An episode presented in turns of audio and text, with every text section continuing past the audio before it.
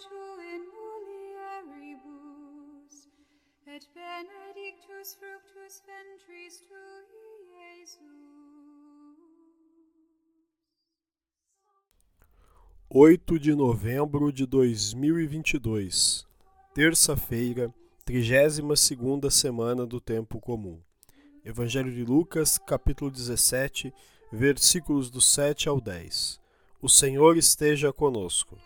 Ele está no meio de nós. Proclamação do Evangelho de Jesus Cristo segundo Lucas.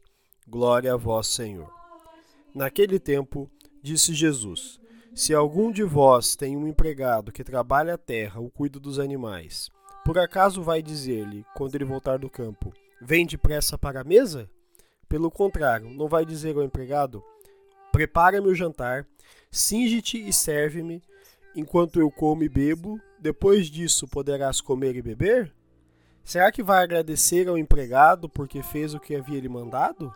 Assim também vós, quando tiverdes feito tudo o que vos mandaram, dizei: Somos servos inúteis, fizemos o que devíamos fazer. Palavra da salvação. Glória a vós, Senhor. Pelas palavras do Santo Evangelho sejam perdoados os nossos pecados. Amém. Queridos irmãos e irmãs, façamos uma brevíssima reflexão sobre o Evangelho de hoje.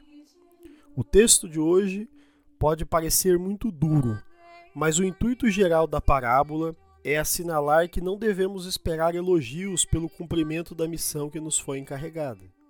O bom discípulo serve e faz as coisas de maneira correta, generosa e desinteressada. As palavras podem soar duras, mas Jesus, na verdade, quer que os discípulos não se apeguem aos elogios, mas sim que atuem plenamente pelo reino. Até porque a atuação pelo reino, muitas vezes, pode despertar críticas e perseguições. O Evangelho de hoje desperta para nós uma questão: Tenho vivido a vocação que o Senhor me entregou?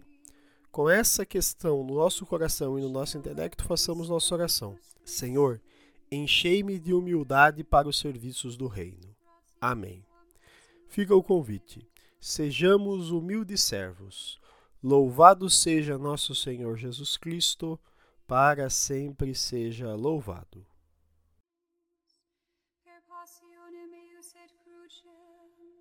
ad resurrectionis gloriam perduco amor, per